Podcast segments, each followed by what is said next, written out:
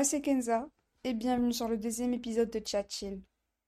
J'espère que tu es à l'aise et que you're ready pour passer les prochaines minutes ensemble. Comme tu l'aurais remarqué, l'épisode d'aujourd'hui tourne autour du choix professionnel. En fait, je trouve qu'on néglige ce choix, et je voudrais donc en parler. Et fan du storytelling que je suis, je vais me permettre de te raconter des choses. Tu es venu au monde en tant qu'un bébé. Tu as tout de suite été entouré par tes parents, ta famille. Tu as toujours été accompagné pour tes premiers pas, tes premiers repas, tes premiers cours, tes premières réussites. Et en étant si jeune, on te pose souvent la question de qu'est-ce que tu veux devenir plus tard? ou quel est ton métier de rêve? Personnellement, je ne savais jamais quoi répondre. Tout le monde répondait architecte, médecin ou encore ingénieur. Et j'avais toujours une réponse enfouie en moi. Mais je n'ai jamais osé le dire. Je me forçais donc à répondre comme tout le monde. J'aimerais être pharmacienne ou vétérinaire, alors qu'en vrai, c'est loin d'être mon métier de rêve. Et donc, une fois au collège, il fallait remplir un formulaire d'orientation. Et c'est la première vraie décision que je devais prendre. Il n'y avait pas beaucoup de choix. C'était soit blond, soit noir. Soit choisir la section sciences, soit économie. J'avais déjà assez souffert au collège, et j'ai donc choisi économie parce que j'avais besoin de changement. Ce choix était déjà dur, parce que les normes de la société font que ce choix est pour les personnes bêtes, qui ne font preuve d'aucune intelligence, et qui choisissent ce parcours juste parce qu'elles sont incapables de poursuivre des études scientifiques. Alors que ce n'est pas vrai. Et, quelques jours après ce choix, la direction me convoque pour s'assurer que c'est vraiment mon choix et pour m'annoncer ensuite que pour faire cette filière, il fallait changer d'école, chose qui était impossible. J'ai dû donc me forcer et changer de filière.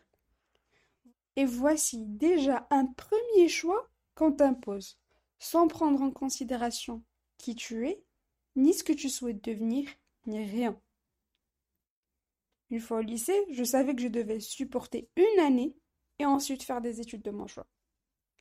C'est là où, pour la première fois de toute ma vie, que j'ai décidé de répondre honnêtement à la question de ce que je veux devenir plus tard.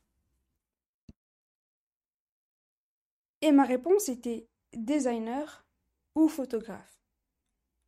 Et je me rappelle toujours de la réaction que tout le monde a eue, prof inclus. Hein. tout le monde s'est moqué de moi en me répondant Mais ce n'est pas un métier, ça. J'ai été listée ensuite sur la catégorie de weirdos, de personnes bizarres. Et sans m'en rendre compte, j'ai eu honte de ma réponse. Et je me suis beaucoup remise en question suite à ça. Après le tronc commun, j'ai enfin pu changer de branche et c'est là où j'ai choisi économie.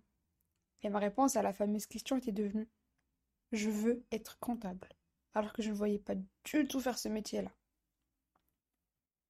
J'ai beaucoup travaillé, j'ai eu finalement mon bac, mais mon rêve d'enfant, celui de devenir photographe ou designer, n'existait plus. Je l'avais complètement oublié. Et donc, j'avais suivi le fléau imposé par la société et j'ai décidé de poursuivre des études en gestion à la fac. Je me rappelle que ma mère, me demandait Est-ce que tu es sûr de ton choix? Mais je répondais que oui, c'est ce que je voulais. Mais la vérité est non. Non, ce n'est pas ce que je voulais. Non, je ne savais plus ce que je voulais. Et non, je n'arrivais pas à en parler. Sachant que ma mère est une personne formidable avec un esprit très ouvert.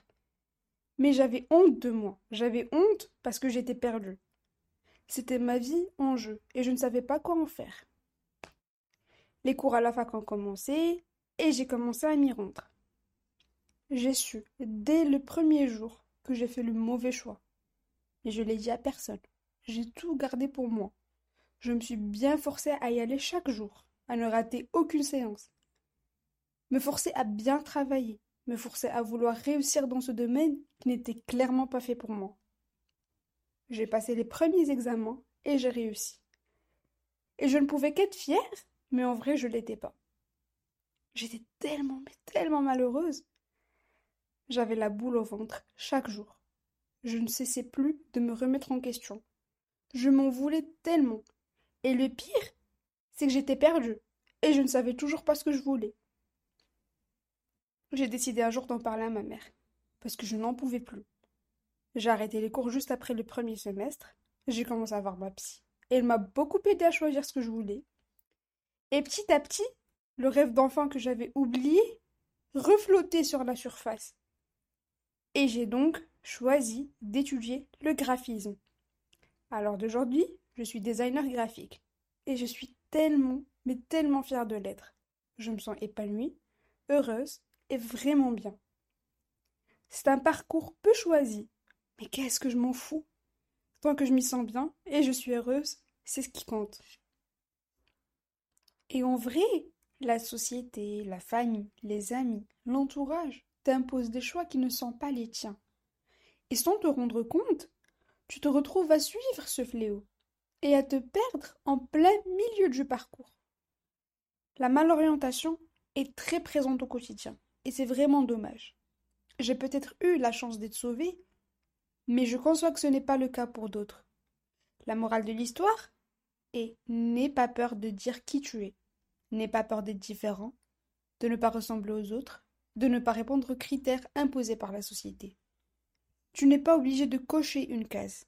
Il suffit d'être toi-même, de te défendre, défendre tes choix, tes convictions et tes rêves. N'aie pas honte de qui tu es. Tu as envie d'être artiste? Et alors? Il est où le problème? Tant que ça fera ton bonheur. Il faut viser ton épanouissement dans tout ce que tu entreprends. Et surtout, tu t'en fous complètement du regard des gens, parce que c'est toi qui compte.